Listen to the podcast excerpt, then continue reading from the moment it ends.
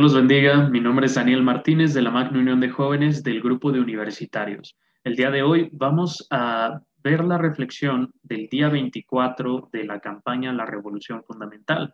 Y el título es El cimiento de la fe sana. Eh, viene en la parte de abajo, imputar la revolución a los hombres es imputar la marea a las olas. Eh, el día de hoy vamos a reflexionar un poco en lo que ya vimos en, en este en este devocional del día de hoy, del día 24. Eh, así que les invito a que si no, no han leído su devocional el día de hoy, eh, la parte que toca el día de hoy, eh, que la lean, porque no, no la voy a leer tal cual, sino que voy a reflexionar acerca de lo que ya vimos antes. Si, si, recuerdan bien, el día de ayer hablamos acerca de los gigantes. Se habló acerca incluso de David venciendo a Goliat y, y se habló acerca de la identidad. ¿no? Pero el día de hoy otra vez vamos a ver algo acerca de los gigantes. Em, pero la pregunta esencial que nos hace el pastor aquí es, ¿qué tal nos va con el gigante de la fe? O sea, vimos que los gigantes de la vida son como, son como circunstancias difíciles que pueden llegar a, a ocurrirnos, ¿no? Pero hay una situación con la que nosotros también batallamos, que es con la misma fe. Y se refiere el pastor a esta, esta dualidad, estas, estas dos personas que existen, que, que digamos que es uno, el que tiene muchísima fe, que cree que tiene toda la fe, y número dos, los que creen que tienen muy poca. Pero antes, antes que nada, hay que aclarar que la fe en sí misma, como, como definición, pues no es algo que se posee tal cual, no es algo que tú puedes obtener y que, y que vas ganando conforme va pasando la vida no se trata de eso, sino que se trata de algo que tenemos y que depositamos. Cada uno de nosotros tenemos fe y tenemos fe en distintas cosas. Hay personas que tienen fe incluso en la misma palabra fe, que no sirve de nada tener fe en una palabra, pero, pero hay otras personas que tienen fe en, las personas, que tienen fe en el presidente, hay personas que tienen fe en, en ah, no sé, existen cientos de religiones en el mundo. Gente tiene, deposita su fe en muchas cosas. Y podemos depositar igualmente nuestra fe en nosotros mismos y, e igual, ya lo dije, en las personas que nos rodean. Eh, pero es importante saber eso, que la fe es algo que se deposita y que puede depositarse en cosas incorrectas. Tener fe no te, no te asegura nada, porque la fe no es nada en sí misma, sino que sirve cuando se deposita en alguien poderoso. Si uno tiene fe en sí mismo, tú puedes, como dicen los motivadores, eh, nosotros podemos llegar a decepcionarnos incluso de nosotros mismos porque nos podemos llegar a dar cuenta de que la fe en nosotros mismos no sirve de mucho. Eso sí, nosotros no deberíamos tener fe en nosotros porque sabemos que somos imperfectos, pero algo muy curioso es que incluso Dios tiene fe en nosotros y Dios tiene fe en nosotros porque si nosotros tenemos fe en Él, podemos lograr grandes cosas y Él puede lograr en nosotros grandes cosas. Em, el día de hoy vamos a ver a dos personajes, a dos personajes, a dos personitas de la Biblia que, que es, importante analizar y, y, que, y que ya vimos en el devocional de hoy, en el día 24. Eh, la primera de ellas, el primero de ellos, ese hombre, Eleazar, viene en 2 de Samuel 23 del 9 al 10. No se nos cuenta demasiado de, este, pero es importante analizar el, pasaje que viene aquí. Y dice, después de este, Eleazar, hijo de Dodo, Ahoita, uno de los tres valientes que estaban con David cuando desafiaron a los filisteos que se habían reunido allí para la batalla y se habían alejado de los hombres de Israel. Este se levantó e hirió a los filisteos hasta que su mano se cansó y quedó pegada su mano a la espada. Aquel día Jehová dio una gran victoria y se volvió el pueblo en pos de él tan solo para recoger el botín. Y ver esta historia es, es importante. Es, es una historia muy chiquita, pero es importante analizar cada parte de, de lo que nos dice aquí, ¿no? Se trata de un aliado de David y se trata eh, de una batalla que tenían contra los filisteos y se trata de un ejército que abandonó la batalla y un chico o un guerrero, no podemos saberlo, realmente no sabría decirles qué edad tenía, Eleazar, pero, pero Eleazar se quedó para la batalla y esa, y esa es la parte importante. Se quedó para pelear. Y quiero poner como, como, digo, también quiero confrontar esta idea, esta idea que de pronto tenemos eh, de mirar a los héroes de la Biblia como lo mejor de la Biblia. De hecho, incluso hay algunas personas que cometen el error de, de adorar a estos, a estos héroes bíblicos, ¿no? Porque, no sé, igual y pueden inspirarlos tanto que, que pueden, pueden llegar a intentar cubrir el sol con, con un dedo, es decir, cubrir a Dios con, con estos personajes. Eh, es importante ver que cada uno de ellos tienen virtudes reales y que Dios los hizo con virtudes y que los hizo con, pues, pues buenos, como, como Dios hizo todas las cosas, ¿no? Y que los hizo con cosas buenas. Y nosotros debemos admirar esas partes, por supuesto. Pero lo más importante de Eleazar en este caso y de los personajes bíblicos en este caso es que ellos no se valen por sí mismos, ellos no valen por sí mismos. Eleazar en este caso no se enfrentó a una batalla porque fuera muy valiente o porque fuera un hombre fuerte. Yo qué sé, el One Punch Man. No, no, no era Saitama tampoco, no era Goku. No, no, no, no era alguien que podía enfrentarse a, a un ejército entero él solo. Pero había alguien que sí podía enfrentarse a un ejército solo y ese era Dios. Y Eleazar sabía eso y Eleazar conocía eso. Así que tomó su espada, respiró y a la batalla, por Dios, por Narnia, por, el pueblo de Israel. Y fue, fue, fue importante este suceso en, la vida de Eleazar, ¿no? Y nosotros recordamos a Eleazar como aquel que se le pegó la espada por andar peleando durante tanto tiempo y por vencer a los filisteos prácticamente solo. Y, y esto no lo hizo por su propia mano, sino que Dios lo hizo a través de él. Y quiero que veamos a otro personaje que viene en, en Marcos 5 del 24 al 34. Eh, es una mujer, no les voy a leer el pasaje, pero es una mujer que ha pasado durante 12 años de su vida con una enfermedad acerca de, de, su menstruación, ha tenido problemas de, de, sangrado durante 12 años.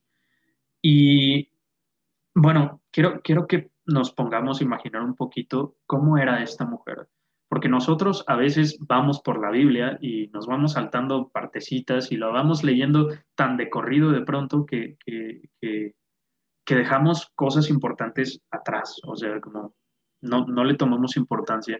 Pero si estamos hablando de una mujer que estuvo sangrando durante 12 años, podemos imaginarnos no a una mujer con una piel eh, saludable, tampoco podemos imaginarnos una mujer que se parara con mucha fuerza, ¿no?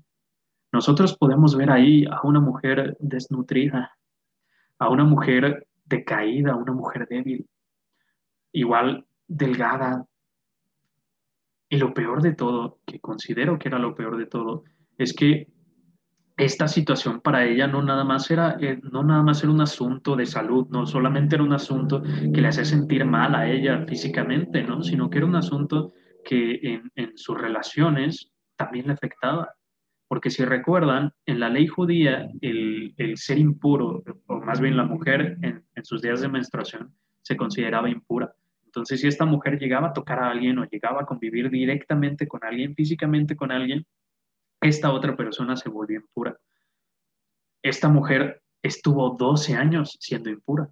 Eso significa que nadie la tocaba y eso significa que tampoco podía tocar cosas. Y ella invirtió toda su vida toda su vida para sanarse de, eso, invirtió todo lo que tenía para sanarse de la enfermedad que tenía. Y es, y es complejo, porque nos encontramos a una mujer verdaderamente desesperada, a una mujer que ya había hecho de todo y a una mujer que encuentra una esperanza, porque ella había perdido la fe, porque tuvo fe en los médicos, pero los médicos no lograron nada. Tuvo fe en ella misma, sí, sanaré, y no logró nada. Pero lo importante es que vio en quién depositar su fe.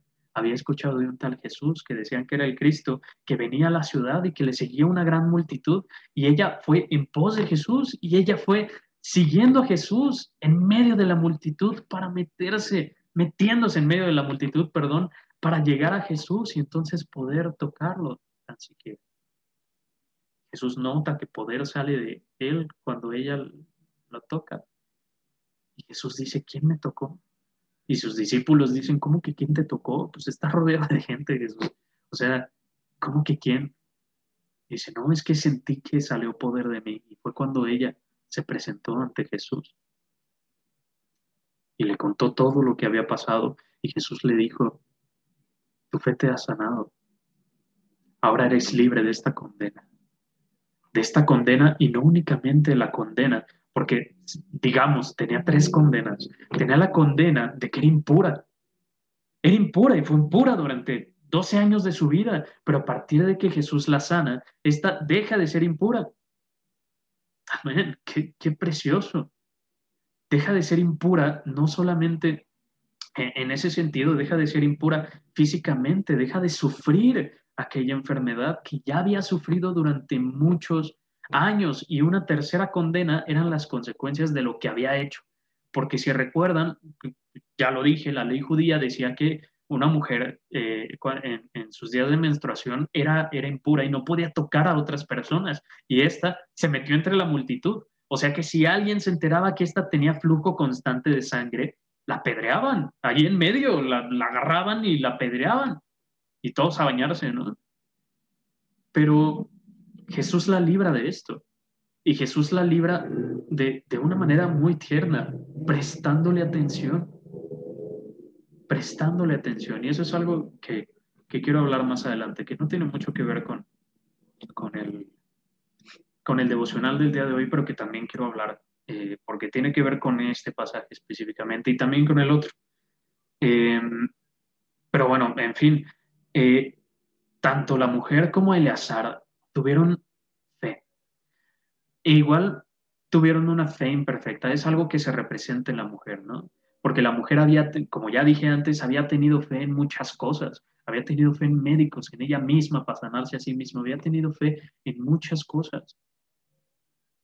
Y se acercó a Jesús como, con una fe supersticiosa, no con una fe gigantesca. Yo sé que Él es el Cristo, Él es el Hijo de Dios, Él es el Verbo encarnado, por supuesto que puede sanarme. No, ella no conocía eso. Tenía una fe ingenua. Ella creía que si lo tocaba, se iba a sanar. Y sanó, y no fue porque tocó a Jesús, sino porque tuvo fe, sino porque Jesús la sanó, porque tuvo fe. En caso de Lazar, fue lo mismo. Ganó la batalla por la fe que tuvo en Dios. Y al final de cuentas, Dios es quien hizo la, cosa. ¿Por qué? Porque la fe no es nada en sí misma, sino que sirve cuando se deposita en alguien poderoso. ¿Y qué más poderoso? ¿Quién más poderoso que nuestro Dios?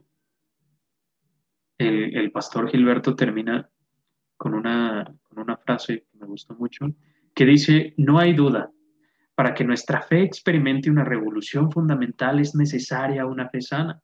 Así que no perdamos de vista la fe sana es la que se deposita en Jesús, el autor y consumador de la fe. Y este es el cimiento firme para realizar una revolución fundamental en el mundo entero. Entonces los invito, mis hermanos, a que depositemos nuestra fe en Jesús, que aunque haya muchas cosas que igual nosotros podemos llegar a creer, que podemos depositar nuestra fe en eso, razonemos mejor y busquemos primeramente a Jesús. Y aquí acaba mi reflexión, pero como les dije, hay, una parte en el pasaje de, la mujer que me interesó y no me quiero callar, no, no me puedo callar esta, esta parte porque mientras lo estaba estudiando eh, me, dio, me dio curiosidad. Ambos tienen, tienen una peculiaridad, porque podemos ver a, una persona y podemos ver a Dios en, ambos lugares, ¿no? Pero podemos ver a terceras personas que, que están dentro de esa, de esa situación digamos que está Dios, está el bendecido y está y están los que quizá abandonan y están los que quizá tienen, ¿cómo decirlo? los que prefieren su vida a la de los demás. En el caso de Eleazar, era un ejército. Era un ejército. Un ejército que vio a los filisteos grandulones y dijeron, ay, no, qué miedo, yo me voy. No, porque eran muy fuertes. Porque eran muy fuertes, según ellos. Y si hiciera fuertes, lo aseguro. Hombres gigantotes, con espadas grandes.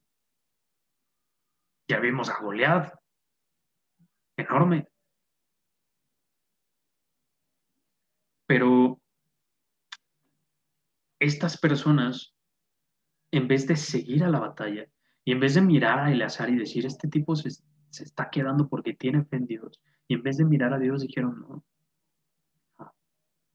prefiero mi vida a cumplir con eso, a batallar con, con esas personas, porque igual y ganamos, pero ¿a cuántos nos van a matar? No, no, no, yo me voy de aquí. En el caso de la mujer es algo más preocupante todavía porque se trataba de los discípulos de Jesús. Porque Jesús voltea y dice, alguien me tocó. Y los discípulos lo primero que dicen, todos te están tocando, Jesús. Prácticamente le estaban diciendo, ¿y qué? Todos te andan tocando. Jesús, ya vámonos, vamos tarde, tienes que predicar, tienes que ir a dirigir la alabanza, tienes que ir a, yo qué sé, a darnos de comer porque tú eres el que multiplica los peces y, los panes. Y dijo, no, espérate, hay alguien aquí, hay alguien aquí que me tocó y diferente porque todos estos están alrededor mío porque me animan, ¿no? Porque, uy, sí, Jesús, la celebridad, Jesús, pero esta no me ve como una celebridad. Esta necesita ayuda y necesita de mí. Hay personas, y cuando digo hay personas, lo digo eh, en un sentido en el que yo también he estado en esa posición y en el que sé que también puedo llegar a estar en esa posición. Yo también soy un ser humano, no soy, no soy Jesús. Pero hay personas que por seguir adelante en su vida voltean sus ojos. Y esto fue lo que los apóstoles, lo que los discípulos, los discípulos hicieron en este caso voltearon sus ojos a la necesidad de alguien. No le creyeron ni siquiera a Jesús. Espérense, hay alguien. Pero Jesús, ¿quién puede ser? Vámonos. Eleazar diciendo, Dios nos dará la victoria. Y el ejército diciendo, no, estás loco. Y abandonando a Eleazar en su batalla. ¿Por qué? Porque a veces preferimos más nuestra propia vida y nuestra satisfacción sobre todo lo demás. Mis hermanos, estamos en pandemia. Ya sé que no debería hablar de esto porque ya se habló mucho de esto, pero es una realidad. Cada uno de nosotros tenemos necesidades reales y cada uno de nosotros, por supuesto, le estamos sufriendo.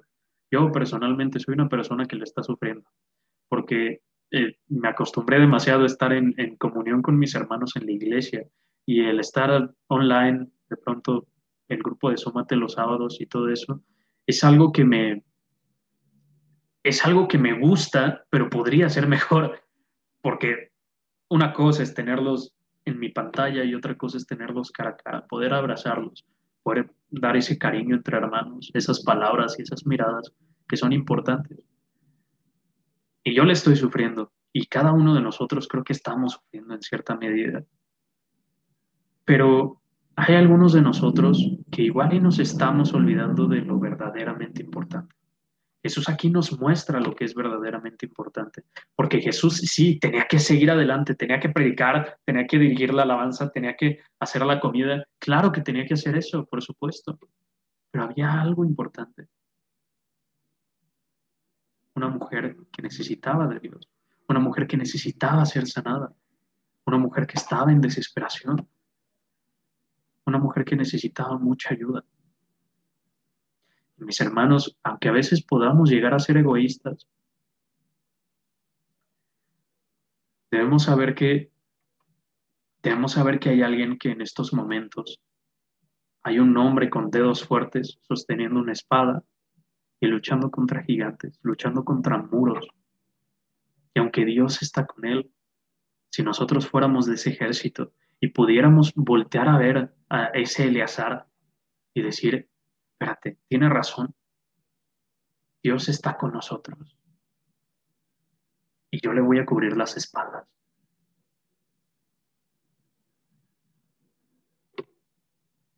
Porque estoy completamente seguro de que si hay un hombre con dedos fuertes sosteniendo una espada y luchando contra gigantes, seguramente también hay una mujer que está pasando por problemas, que se siente pisoteada por la gente, porque si recuerdan, había una gran multitud. Fíjense, yo antes me imaginaba esta escena en la que Jesús estaba así en el centro y había una bolita alrededor suyo, pero no, decía que había una gran multitud. ¿Se acuerdan, ¿se acuerdan de, la, de, la, de la escena esta de los antílopes del Rey León? Que así van corriendo y no sé qué, y hasta matan a Mufasa. Yo pienso en, en algo así, claro, un poco menos desenfrenado, pero, pero algo así. Había gente alrededor suyo, incluso los más chaparros se subían a los árboles para ver a Jesús. En los techos veían a Jesús. Y esta mujer tuvo que meterse entre toda esa multitud de gente, siendo pisoteada, siendo, quítate, empujada, estirando su mano para llegar a Jesús. Y ahí estoy seguro de que hay alguna mujer que se siente pisoteada en estos momentos, que se siente imposibilitada de llegar a Dios. Igual y no está siendo pisoteada por la misma iglesia, Igual está siendo pisoteada por sus mismos pensamientos y vicios, por su soledad.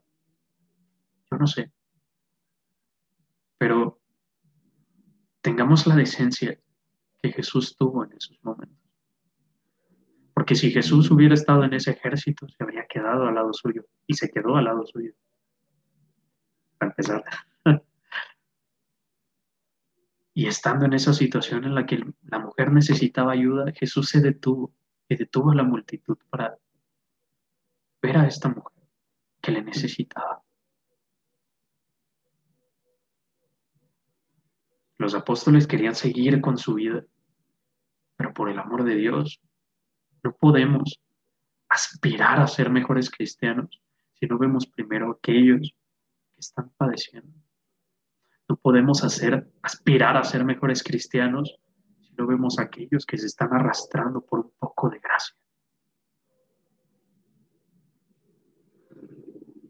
Y es importante esta, esta lección y por eso quería tomarla, porque este pasaje nos deja, nos deja grandes cosas, porque Jesús nos deja grandes cosas con sus enseñanzas y con sus acciones incluso.